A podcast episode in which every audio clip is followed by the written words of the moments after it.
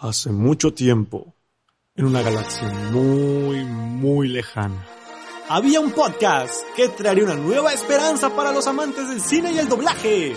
El podcast de Tirando Rollo.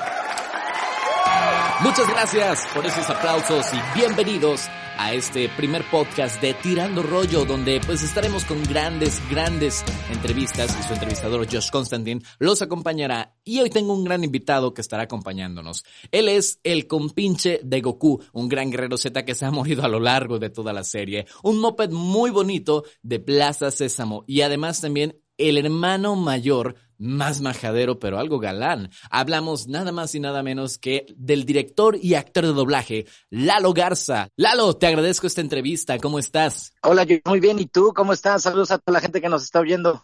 Gracias, este, yo muy bien, la verdad, eh, feliz, contento porque nos has dado pues parte de tu tiempo, ya sabemos perfectamente que eres este eh, una persona ocupada debido a tu trabajo, pero te agradecemos bastante el espacio y bastante felices muchos de nosotros al poder escuchar esa voz tan característica. Oye, muchas gracias, gracias, qué bonito. Pues fíjate que es raro porque de pronto se me junta como un poquito el trabajo y de pronto estoy como muy tranquilo, pero bueno, hoy tuvimos la oportunidad de abrirnos este espacio para platicar un ratito contigo, Josh, con la gente. Eh, y pues bueno, pues vamos a darle. Yo muy contento de estar aquí con todos ustedes. Perfecto. No, y aquí, fíjate que ah, nos encantaría, nos encantaría que algún día eh, Tapachula Chiapas también se dieran su vuelta aquí actores de doblaje. Siempre vienen a Tuxtla, pero estaría increíble que se pudieran eventos en los que ustedes también vinieran. Y por esa misma razón, como aún no se ha podido, pues nosotros aquí tratamos de, de llevarle a nuestro auditorio y a la gente que nos escucha la oportunidad de conocer un poco de esas voces que han marcado infancias. Fíjate que es súper interesante porque todo este fenómeno de los de los actores de doblaje y de, de, esta salida tan repentina del anonimato tiene mucho que ver con las redes sociales y tiene mucho que ver con Internet. Porque antes, eh, eh, vaya, actores de doblaje éramos completamente anónimos. La gente, o a lo mejor reconocía nuestras voces, pero pues no, no, no existía como una conexión ni una comunicación colectiva. Por lo tanto, a lo mejor yo sabía que la voz de MacGyver era la voz de Goku pero no sabía cómo se llamaba. Pero ahora ya con internet la gente se pone a buscar, la gente eh, busca información, la gente eh, sube información y pues bueno, gracias a esto se dio como un boom en el que la gente pues ya sabe quiénes somos y ya tiene interés en saber nuestros nombres y conocer nuestras caras.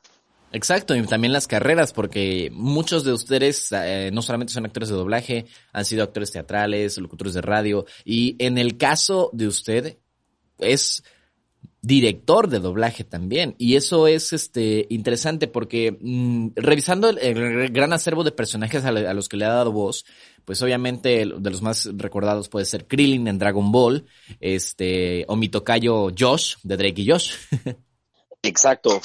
Sí, no, hay, gracias a Dios he tenido la, la fortuna de interpretar muchos personajes, eh, muchos de ellos muy famosos, como Josh en Drake precisamente, como Krillin, o Elmo de Plaza Sésamo, o Francis de la serie de Malcolm el de en medio, o a Pinocho en las películas de Shrek, o a Gara del desierto en un anime llamado Naruto, o, a los marcianos de Story, o a Stan de South Park, o ahora más recientemente a, Sam en Huevos Verdes con Jamón, que es caricatura que está en, Netflix, un proyecto nuevo.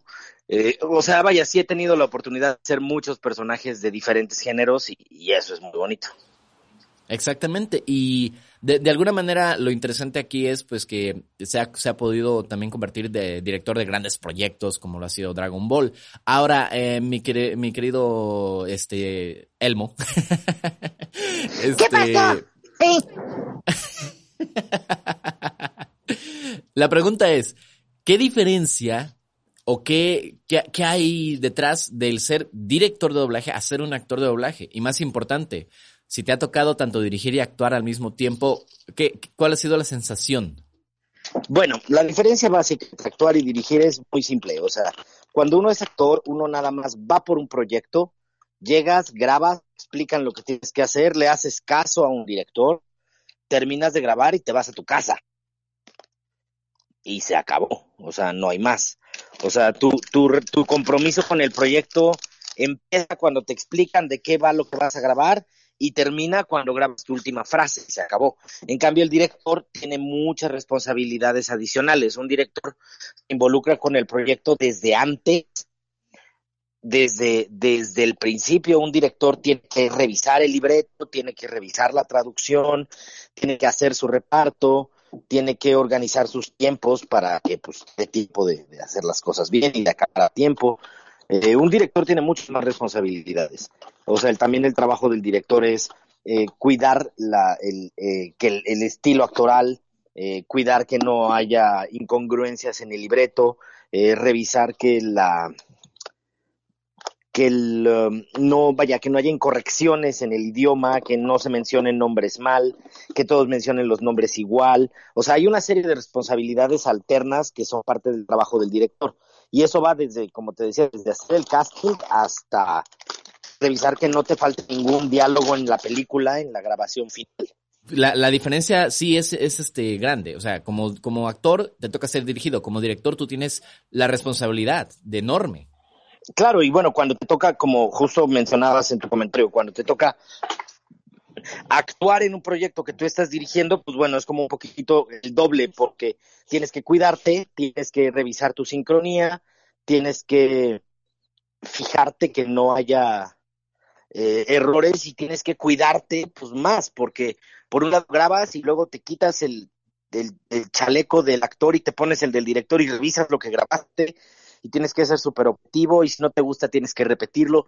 O sea, es más cansado cuando tú mismo te autodiriges, pero bueno, también sucede mucho. Wow, y este, bueno, respecto a los proyectos que has dirigido, ya mencionamos Dragon Ball, pero bueno, la primera vez que te tocó dirigir un proyecto, ¿cuál fue ese proyecto? Mm, la primera película que yo dirigí como tal fue eh, El Piso 13, que era una película de, como de 97, creo, 98, que era un thriller, que era justamente todo este concepto de las películas mencionales como Matrix o como eh, el um, ay esta Inception. Oh. Es como de este mismo estilo se llamaba el se llamaba el piso 13 y bueno, fue la primerita que hice. Yo tuve como una primera tanda de dirección cuando una, una empresa por primera vez me dio como la oportunidad de dirigir, en donde dirigí cosas como, te digo, El Piso 13, eh, otra película llamada Juana de Arco,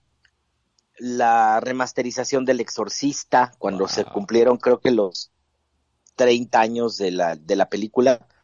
Hizo una remasterización y se lanzó. Me tocó dirigir el redoblaje de eso eh, varias cosillas de varias películas y, y, caricaturitas, algunas cosas por ahí. Fue lo que empecé haciendo y luego eso dirigí como por dos años. Luego lo dejé y luego me invitaron otra vez cuando surgió Drake y Josh. Me invitaron a, retomarlo, me ofrecieron traducir y dirigir. Y pues bueno, fue así que yo traducía y dirigía Drake y Josh, además de ser Josh. Y a partir de ahí, pues ya me quedé dirigiendo pues hasta la fecha, o sea, realmente no, no he parado. Wow. Y han surgido proyectos y proyectos y proyectos y proyectos de todo, buenos, malos, divertidos, grandes, feos, aburridos, de todo. ¿Cuál fue el, cuál fue el, proyecto que te tocó dirigir que tú digas, wow, este es grande, este es el que, eh, el que me va a dar el nombre de, wow, el director Lalo Garza? ¿Cuál fue ese proyecto? Fíjate que eso no es algo que yo busque, o sea, creo que ningún director de doblaje, si alguien te lo dice, yo creo que realmente no es actor de doblaje. Nosotros no buscamos el proyecto que diga, wow, yo me voy a consagrar con esto. O sea, eso es un mito. Los directores de doblaje buscamos hacer nuestro trabajo bien y lo que buscamos es que mientras más difícil sea el proyecto, más cuidado tener para que quede bien. O sea, realmente nosotros no, o sea, yo te puedo decir cuál ha sido el proyecto o los proyectos que más reconocimiento me han dado, claro, pero una cosa es que el proyecto posterior, o sea, el resultado, me haya generado un reconocimiento y otra cosa es que yo lo haya buscado o lo haya sabido así desde el principio. Yo te puedo decir de las cosas más importantes que me ha tocado dirigir, eh, bueno, creo que principalmente fue recibir la, la batuta del doblaje de Dragon Ball, porque el doblaje original de Dragon Ball se hizo en los 90, digo yo en aquella época pues estaba empezando en doblaje. y yo trabajaba en Dragon Ball en 1994, 95, 96 en Intertrack, dirigía a la señora Gloria Rocha y con ella se hizo todo lo que fue Dragon Ball, Dragon Ball Z, Dragon Ball GT y algunas cosas más. Pero bueno, pasaron 20 años y en el 2013 regresa el doblaje de Dragon Ball, regresa una, una saga, una serie de películas nuevas y luego llega una saga nueva y justamente es cuando deciden dármelo a mí. Y bueno, creo que esa ha sido una de las mayores responsabilidades. No lo veo como una oportunidad de consagrarme, porque eso no, eso lo hace el tiempo, pero sí lo veo como una gran responsabilidad. ¿Por qué? Porque bueno, es un proyecto que ya inició alguien más, es un proyecto que alguien más ya hizo y que uno tiene que darle la continuidad y mantener la calidad de ese trabajo. Otra cosa también importante que me tocó dirigir fue Drake y Josh precisamente, que aunque yo lo arranqué desde cero y, y yo siempre me encargué de la traducción y las adaptaciones y todo, eh, creo yo que aunque en su momento yo no lo consideraba algo tan importante, hoy por hoy te puedo decir que Dragon Ball ya es un, digo, que, que Drake y Josh ya es un clásico, porque la gente quiere mucho la serie, hay muchísima memoria de los diálogos, vaya, hasta memes hacen de los diálogos, de ¿y dónde está la puerta? Y tranquilo viejo, y pegan, o sea, ¿cuántos memes no hemos visto de Drake y Josh? Así que es, esta serie es un ejemplo, es un ejemplo, es un ejemplo de cómo con el tiempo algo que tú no sabías que iba a ser importante, bueno, te das cuenta que así lo fue. Igual me pasó con Naruto, que es otro anime también muy famoso, que bueno, me, tocó justamente dirigir y dirigí por muchos años. Sí, y vaya, lo que nos dice acerca de Drake y Josh, sí, de verdad que como yo creo que como referencia a la cultura pop ya es totalmente los memes y todo eso. Hay un eh, mi querido Lalo, vaya, abusando un poquito de tu confianza, hay un meme que le encanta a la gente y que estaría increíble que se lo regalaras a los fans, que tú lo dijeras. ¿Cuál de todos? no sé si recuerdas el capítulo en el que Drake y Josh tenían un auto, los dos con gafas de sol, y Josh dice, ¿y las nenas? Ah, sí me acuerdo. No me acuerdo cómo lo decía, pero sí me acuerdo de, de esa frase. el de, ¿y las nenas? Era, era, era, era bastante. Sí, ese era, ese era uno bastante que, que, que, No, pero bueno, y hay muchísimos. No, no acabaríamos ahorita. Hay muchísimos. Este de, acabo de acabo de atropellar a Oprah. y está el de el de Drake de, oye, tranquilo, viejo. Y está el, ¿dónde está la puerta? O yo no me llamo Carlos Santana. Así como esos hay muchísimos. Sí, bastante, sí. Eh, pues eso, esa es la como la prueba del gran trabajo que hubo detrás de, de, este, de esta serie, que era bastante amada, que incluso muchos han querido que se retransmita siempre, y creo que hasta la fecha se sigue retransmitiendo de vez en cuando, y eso da a entender el gran trabajo de actoral y también la dirección que hubo, que usted fue quien, quien se encargó de eso. Ahora, eh, Lalo, hicimos una dinámica en una página de fans, eh, sobre, sobre doblaje y nos hicieron una pregunta insistente la mayoría eh, que tiene que ver con Naruto. Que este, nos han preguntado por qué no se terminó de doblar el anime como tal, Shippuden. Bueno, es todo un asunto. Eh, las, las, antes, te voy a explicar, te voy a dar un pequeño contexto histórico. Eh, hace 20, 30, uh -huh. 40 años, la serie una que se terminaban de producir en Estados Unidos y que se querían comercializar en Latinoamérica, el paso uno era doblarlas. Se doblaban las series y ya dobladas, los dueños de la serie con las televisoras latinoamericanas a ofrecerlas. Decir, oye, tengo esta serie, mira, el capítulo ya está doblado, te la vendo para que tú transmitas en tu canal. Y entonces, bueno, las televisoras lo compraban o no las compraban. Pero primero se doblaban aproximadamente del año 2002, 2003 para acá más o menos, empezó a cambiar un poco la industria. Ahora ya no se dobla antes. Ahora primero se vende la serie y si no se vende ya no se dobla y entonces ya no se hace el gasto, porque antes ese era un problema. Existía el, gasto, eh, los, las productoras de, de, de televisión invertían una gran cantidad de dinero en doblar sus series a todos los idiomas y ya y, y, entonces ya después la vendían y ahí recuperaban. Pero ¿qué pasa cuando no las vendían? Pues todo ese dinero era dinero perdido, porque pues eso no se comercializaba más que en los países, pero pues si no día no, no ganaban. Y ahora ya no es así, ahora primero los clientes venden las series y luego ya que la vendieron, entonces las doblan. Por lo tanto, el, el proceso es diferente. Antes se doblaba más y ahora pues doblamos, yo creo que seguimos doblando igual una, una buena cantidad, pero antes todo, todo o la gran mayoría de lo que se doblaba salía en la tele. O a lo mejor no, porque doblábamos una serie, a mí me tocó, por ejemplo, haber doblado muchas series muy divertidas que nunca salieron en la tele, nunca, y eran series buenísimas. Y nunca las vi, nunca me pude oír o nunca las pude ver porque pues las doblaban, pero ninguna televisora las compró. Y ahora ya no es así. En el caso de Naruto, es eso. O sea, el distribuidor vendió un cierto número de, de capítulos, que creo que fue hasta el 113 de Shippuden, y nada más hasta ahí las televisoras compraron. Y no se ha doblado porque ninguna televisora ha comprado los derechos. Eso es el, el asunto. Mientras una televisora o una plataforma de stream no compre los derechos, no se va a doblar, porque, y aparte del problema es que los derechos de Naruto son caros. O sea, los derechos de transmisión de Naruto, Naruto es uno de los cinco animes más importantes de Japón. Obviamente sus derechos de transmisión son muy elevados, por lo tanto es complicado que, que, compren. Digo, nada es imposible y puede pasar, y obviamente yo supongo que con el tiempo van bajando de precio. Pero es muy caro, y es por eso que no se han doblado, porque no, no lo compran. Ahora, aquí viene un problema adicional, que no es un problema tal como tal, más bien es nuestra realidad. En Latinoamérica, el mexicano, el latinoamericano en general, no está acostumbrado a pagar por anime original. Está acostumbrado a, quiero ver una serie, a tal página y la descargo de internet.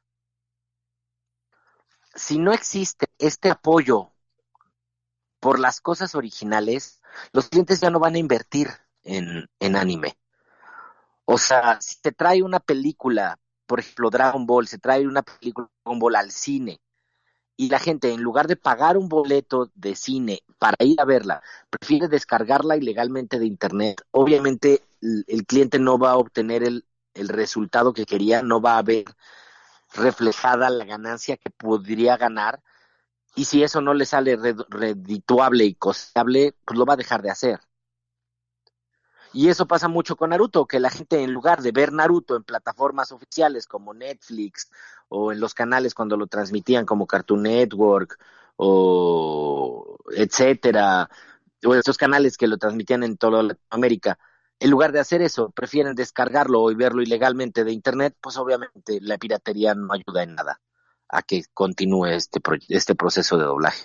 Sí, eh, y eso es muy entendible porque sí pasa, o sea, muchos fanáticos dicen, no, es que yo la quiero ver en, su idioma original y van y la descargan en, en, páginas ilegales y ahí es donde no hay como que esa redituabilidad. Eh, esto me lleva a la siguiente pregunta, Lalito, eh, sobre eh, los fanáticos, que obviamente sabemos que los fanáticos pueden hacer grandes cambios positivos, como el caso con Dragon Ball, la batalla de los dioses, que recordemos que ellos pidieron y pidieron el elenco original de, de voces de doblaje, y lo lograron, pero también han ocurrido situaciones eh, más negativas en las que eh, atacan actores, directores, diciendo, oye, ¿por qué dejaste el personaje? ¿Ya no lo quieres? ¿Qué? ¿Ya no vas a grabarlo? Y también, la otro lado, de los fanáticos que dicen, no, es que yo prefiero el idioma original. ¿Qué opinión tienes sobre esta situación con ellos? Bueno, son muchos puntos los que estás mencionando y todos son muy importantes. El primero que tengo que aclarar es que los clientes no toman decisiones con base en los fans duele y a lo mejor más de uno se va a suicidar ahorita, pero perdón, es la realidad. Los clientes no deciden de, ay, ¿qué opinan los fans? Voy a hacer lo que opinen los fans. No, no es así. Los clientes toman decisiones con base en estrategias mercadológicas, en lo que va a funcionar o no, no en base a lo que piden los fans. Obviamente, de pronto, si hay movimientos, ellos se enteran, pero si el cliente decide una cosa, pasa. O sea, no, no porque los fans quieran o no quieran algo, va a pasar. Y eso es algo que me duele romperles el, el, castillito de cristal, pero no es así, la burbuja, pero no es así. O sea, no ha habido movimiento de apoyo al doblaje más grande que el que hubo con la huelga de grabaciones y doblajes de hace años cuando le cambiaron las voces a los Simpson. No ha habido movimiento más grande que ese. Y a Fox no le importó. Y Fox dijo, a mí no me importa que los fans quemen el planeta. Lo, le cambio las voces porque me urge sacarlos y, y, si le cambio las voces no me importa. Así que, perdón, a los clientes no les importa tanto la opinión de los fans como los fans creen. Si en Dragon Ball tuvimos las voces originales, fue porque el cliente quería, porque el cliente sabía que parte del éxito radica en tener las voces originales, porque lo pedí, porque conseguimos que fueran todos los actores, no porque los fans lo pidieran. Y eso es muy importante aclararlo, porque si tú le haces creer a los fans que ellos tienen el poder de decisión, al rato ellos van a decidir quién trabaja y quién no trabaja. Y ellos van a decidir quién dirige y quién no dirige, y quién hace estelares y quién no, y al ratito van a decidir hasta cuánto se le paga a gente. Y eso es muy importante dejarlo claro, Josh. O sea, desgraciadamente los fans no son clientes, los fans son consumidores. Hay una diferencia ahí muy sutil. La gente cree que por ver Netflix y por ver una serie y por pagar tus 99 pesos al mes, ya eres el cliente. No, no, no, no, no. El cliente mete su varo. El cliente es el que invierte, el cliente es el que arriesga. Él es el cliente. Tú eres el consumidor. Eso es importante dejarlo muy claro. O sea, los fans no deciden. Perdón que lo diga así, pero los fans no deciden. Sí, eso, eso es, este, eh, es, es fuerte, obviamente, y por, por desgracia yo creo que sí, muchos fanáticos van a estar aquí como que, ¿cómo? O sea, nosotros no valemos. El problema no es eso. Ha pasado situaciones... No, claro que valen. No, no, no, exacto. Sí, sí, han pasado situaciones en las que ellos mismos pues quieren oír esas voces de antaño, pero no es decisión del actor de doblaje, no es decisión del director, no es decisión del estudio, es decisión de la casa productora, es decisión de, del cliente mismo, como lo acabas de decir. Y eh, le cuesta mucho entender eso al fan. Por tal motivo, pues, eh, es, un, es, una, es un cubetazo de agua fría lo que nos comentas, Lalo, pero es la realidad. Perdón, desgraciadamente a mí me duele, pero muchas veces los fans empiezan a tomarse atribuciones que no les corresponden y eso puede llegar a generar problemas. Ahora te voy a hablar de un ejemplo que acaba de pasarnos hace un par de días y te lo voy a contar, pero bueno, ya para cerrar este tema, eh, no todos los clientes tienen la misma, el mismo cuidado por sus productos. O sea, hay clientes muy preocupados, como por ejemplo fue el caso de Dragon Ball, de decir, quiero las voces originales porque considero esto. Y a mí me dijeron, ¿tú consideras que hay alguien a quien tengamos que cambiar o, o qué hacemos? O sea, obviamente, bueno, se apoyaron en mí como director, pero el cliente sabía que la estrategia a seguir para el éxito de la película es tener las voces originales. Al cliente le importaba. Hay clientes a los que no les importa.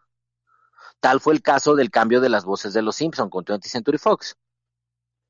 O sea, Fox dijo, ah, yo necesito sacar mis... Y no, es que a lo mejor no les importe, pero es que los fans tienen una visión muy romántica de las cosas.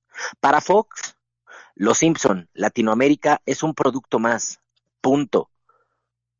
No es la serie con la que crecieron de niños y que aman. Ellos es un producto, punto. Y ellos tienen fechas de entrega y ellos tienen fechas de transmisión. Y si hay problemas sindicales en un país con un elenco, pues perdón, de manera práctica, pues se cambia y se acabó.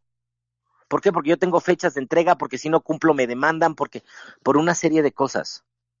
A lo mejor no es tanto que no les importe, pero es que hay cosas más importantes. O sea, ese es, es un ejemplo.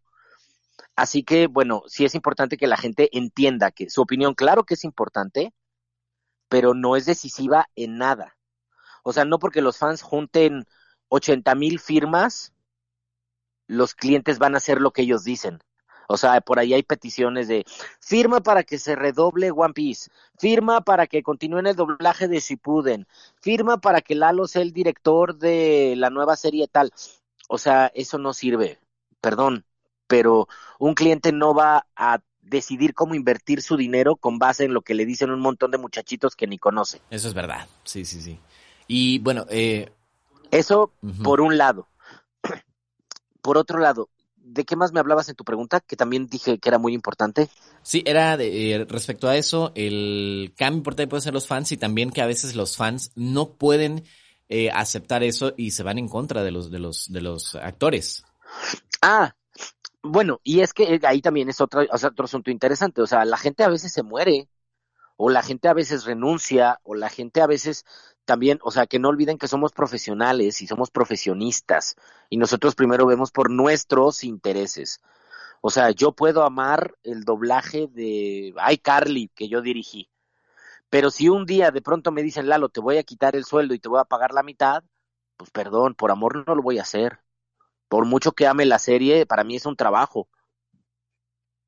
Y si no me pagan lo que me habían estado pagando o lo que sea, pues no lo voy a hacer. O a lo mejor, ¿sabes qué? Pues me voy a mudar, me voy a cambiar de ciudad, me voy a vivir a Italia y pues ya no voy a ya no voy a seguir haciendo doblaje y se acabó. O a veces, ¿sabes qué? Pues estoy embarazada, voy a tener un bebé. Oye, pero es que la semana que naces hay que grabar cuatro capítulos. Pues sí, pero no puedo, voy a estar pariendo. Pero es que urgen, pues ni modo, pues que me esperen, no te pueden esperar, pues cámbienme. O sea, que no se les olvide a los fans que somos seres humanos y que tenemos vida y que tenemos prioridades y que también pagamos impuestos y también tenemos que pagar tarjetas y deudas. Nosotros no hacemos esto como hobby. Lo hacemos con, con todo el amor del mundo, claro que sí pero no es un hobby. Que no se les olvide que también somos simples mortales. somos simples mortales que también nos enfermamos del estómago y vamos al súper y nos peleamos con nuestras parejas y, o sea, somos seres humanos normales. Exacto. Y hay algo que es muy importante que ellos sepan, que los fans sepan, nosotros no somos fans. A nosotros no nos apantalla el, el nombre del proyecto, para nosotros es trabajo y como tal tenemos que hacerlo, porque si no lo hacemos así perdemos el profesionalismo y perdemos la objetividad. Exacto, eso, e, eso, eso también es algo importante. En muchas ocasiones muchos fanáticos se quedan con la idea de que el actor de doblaje ama a morir su personaje y de que no lo dejaría jamás por esto, pero no toman en cuenta todo lo que nos acabas de platicar. Así que pues es importante que los chavos, la gente que les encanta seguir el doblaje, entiendan esto también. Ahora, eh, yéndonos a, temas un poquito más amigables, mi queridísimo Lalo, este... Me encantó, más amigable. no, sí, es que ahora sí, muchos fans van a estar así ahorita como que, chale, no voy a poder ver. No, pero es que... Pero es que tocaste temas fuertes. Sí, sí. y eh, eso es preferible. Exacto. O sea, es preferible eso a que me digan, ¿qué se siente doblar a Gara? O sea, obviamente esto es mucho más interesante hablar de estos temas, porque aparte no son no es agredir a nadie, sino simplemente es abrir los ojos. Sí. Hay mucha gente que a veces vienen y se quejan, es que no me gustó el doblaje de tal cosa. Pues si no te gusta, no lo veas, amigo, perdón. Es que yo soy el cliente, yo tengo derecho a escoger. No, el cliente es el que paga, el que invierte. Tú eres el consumidor, es como un restaurante. O sea, aquí tenemos sopa de pasta y es de codito. Que tú quieres de letras, pues vete a otro restaurante, la de aquí es de codito. Y rápido, nada más para comentarte lo que te había querido decir hace rato. A veces este exceso de confianza del fan puede llegar a afectar. Iba, iba, yo iba a dirigir una película, un proyecto, no quiero decir de qué ni nada, de anime, para cine. Y resulta que pues ya lo iba a hacer yo y resulta que me hablan hace un par de días y me dicen que ya no lo vas a hacer. ¿Por qué? Que porque ya lo hiciste. ¿Cómo que ya lo hice? Pues sí, es que el, el, el, cliente encontró en Internet una base de datos con tu nombre como director y con un elenco y una serie de cosas. Y le dije, oye, yo no he hecho eso, nada. Y me puse a revisar y no, por supuesto que no lo hice. Resulta que los fans crearon una página así como de el, de, el doblaje ideal que nos gustaría que tuviera esta película. Su fancast. Hicieron un fancast pero el cliente, pero le dieron así como el formato súper bien de, de las páginas de doblaje y el cliente lo vio y creyó que ya estaba doblado y ahora por culpa de eso, pues ya no se va a doblar la película. Y tanto mis compañeros como la empresa y como yo perdimos mucho trabajo y perdimos mucho dinero por culpa de un par de fans tontos que se les ocurrió subir un, un cast ideal a internet sin aclarar que era falso. Exacto.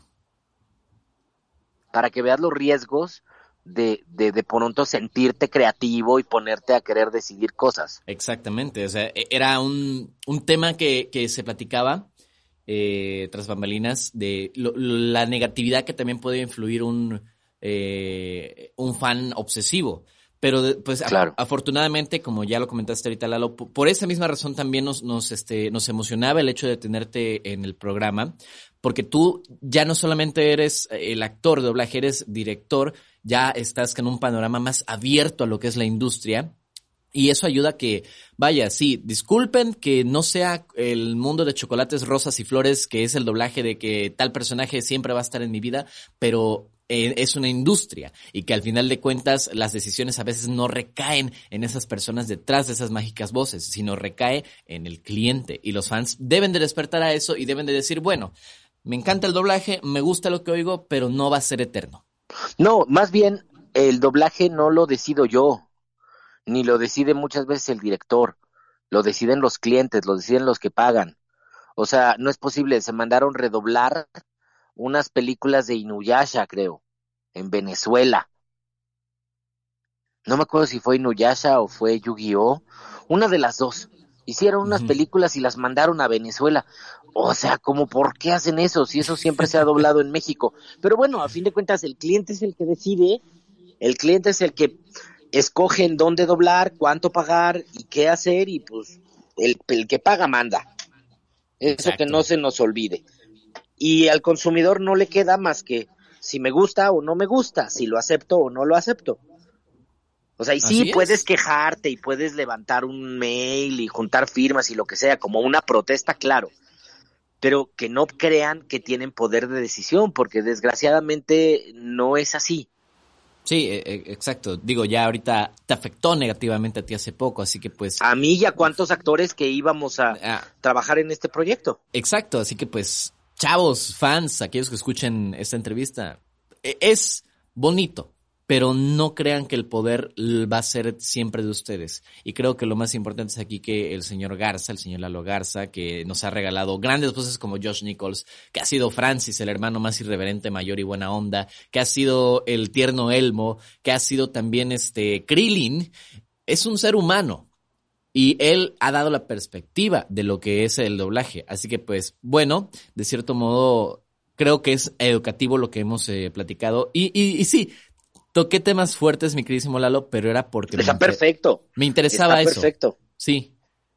Me, me, interesaba saber esa historia detrás de, porque es bonito cuando los, los actores de doblaje son entrevistados porque, oye, esa voz que hiciste está muy bonita, hazla para los otros. Sí, es bonito, pero no llegamos también a los puntos importantes de que recordemos es una industria, el ser actor de doblaje es una profesión, se les olvida a muchos que el ser actor de doblaje no solamente es hacer una voz, es actuar, es estar preparado, es estudiar, es tener tablas y desafortunadamente muchos fanáticos están en ese mundo de colores.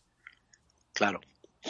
Y bueno, totalmente. Por eso agradezco bastante la oportunidad, agradezco bastante que hayas abierto ese panorama, porque eh, yo te soy honesto, soy un fan del doblaje, pero también al trabajar dentro de una industria de comunicación me he dado cuenta de que no es color de rosa, es un trabajo que hay que tomarlo como tal. Muchas personas también que a mí me preguntan, oye, yo quiero ser también locutor de radio, ¿qué, qué tengo que hacer? Tener muchas ganas de trabajar. Tener en cuenta que es divertido, si te apasiona, pero también es un trabajo. Fíjate que en el caso del doblaje no solo se necesitan ganas de trabajar o sea, necesitas talento y necesitas vocación. También. O sea, porque yo, por ejemplo, yo quisiera ser clavadista olímpico y puedo querer tener todas las ganas de trabajar del mundo y puedo querer echarle todas las ganas del mundo, pero no tengo la preparación ni la capacitación física ni el acondicionamiento para hacerlo. Por mucho que quiera ser clavadista, si no tengo lo que se necesita, no lo puedo ser. Para ser actor de doblaje hay que ser actor. Es como decir, para ser médico ortopedista primero tienes que estudiar medicina general y luego te especializas en ortopedia. No solo es las ganas de querer hacerlo, tienes que prepararte. O sea, el médico primero tiene que estudiar medicina general y luego se tiene que especializar en ortopedia. Aquí es igual, primero hay que estudiar arte dramático y luego especializarte en doblaje. Somos profesionistas y, es, y necesitamos gente. Por supuesto que necesitamos gente nueva, pero, pero necesitamos gente preparada y con respecto a los fans, bueno, claro que amamos a los fans. Yo personalmente tengo una relación muy estrecha con mis fans. En mis redes sociales me sigue mucha gente. Platico mucho con la gente, hecho desmadre con la gente, me río con la gente. eh, me divierto con la gente, eh, les contesto, a veces les mando saludos, subo videos en TikTok que ahorita está tan de moda. Tengo una, tengo una relación muy divertida con mis fans y te juro que los quiero mucho, pero es importante que ellos sepan esta pequeña diferencia entre admiro tu trabajo y me puedo meter con tu trabajo y opinar en tu trabajo. Así es. Si yo hubiera permitido esto, la voz de Naruto no sería quien, quien es actualmente. Si yo permitiera esto, la mitad de los elencos de las películas que he dirigido serían diferentes, para mal, obviamente. Eh, las cosas no serían así. Uno como profesionista tiene que saber separar eso y los fans tienen que entender que puedes tener todo el contacto con tu, con tu actor favorito, pero hay cosas en las que no te puedes meter. Puedes opinar, claro. Por supuesto que la gente va a decir, ay, me encantaría que la voz de tal fuera esto. Eso está perfecto y está padrísimo y qué bueno que lo hacen porque a veces hasta nos ayudan a refrescarnos. Pero es muy diferente decir, ah, me gustaría que fuera así o esto nos gustaría a algunos, a decir, exigimos, a ver, tú no exiges nada, perdón. El que exige es el que paga. Tú no exiges, tú no pagas.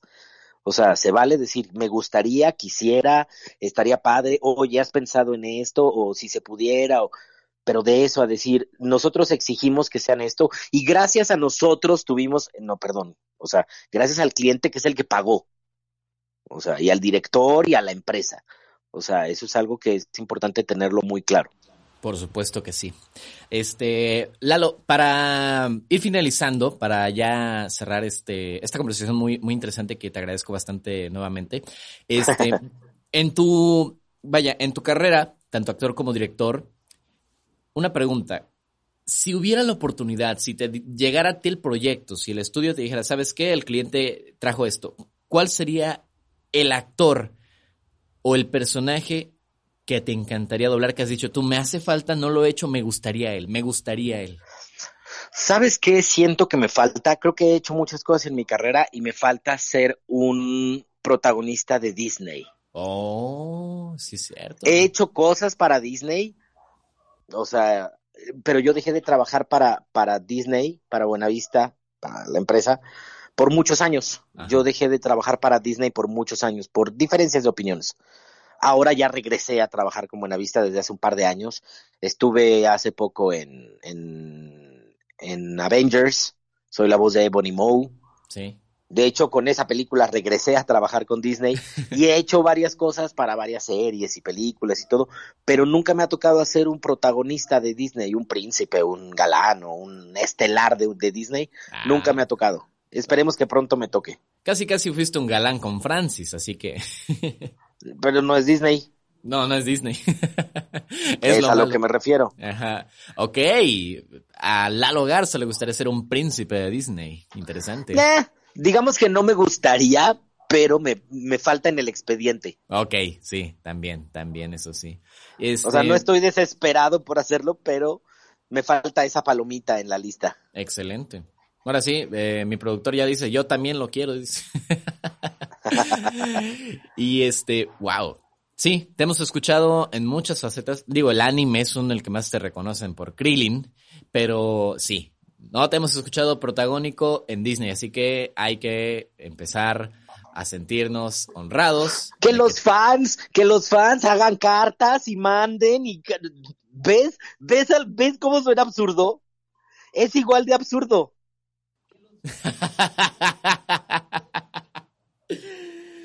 O sea, y, te juro que serían capaces de hacerlo. Así de y juntar ocho mil firmas y mandarla a Disney en Burbank, en California. O sea, no. O sea, déjenlos. Algún día pasará y ya. El día que pase, que bueno. Y si no pasa, pues ni modo.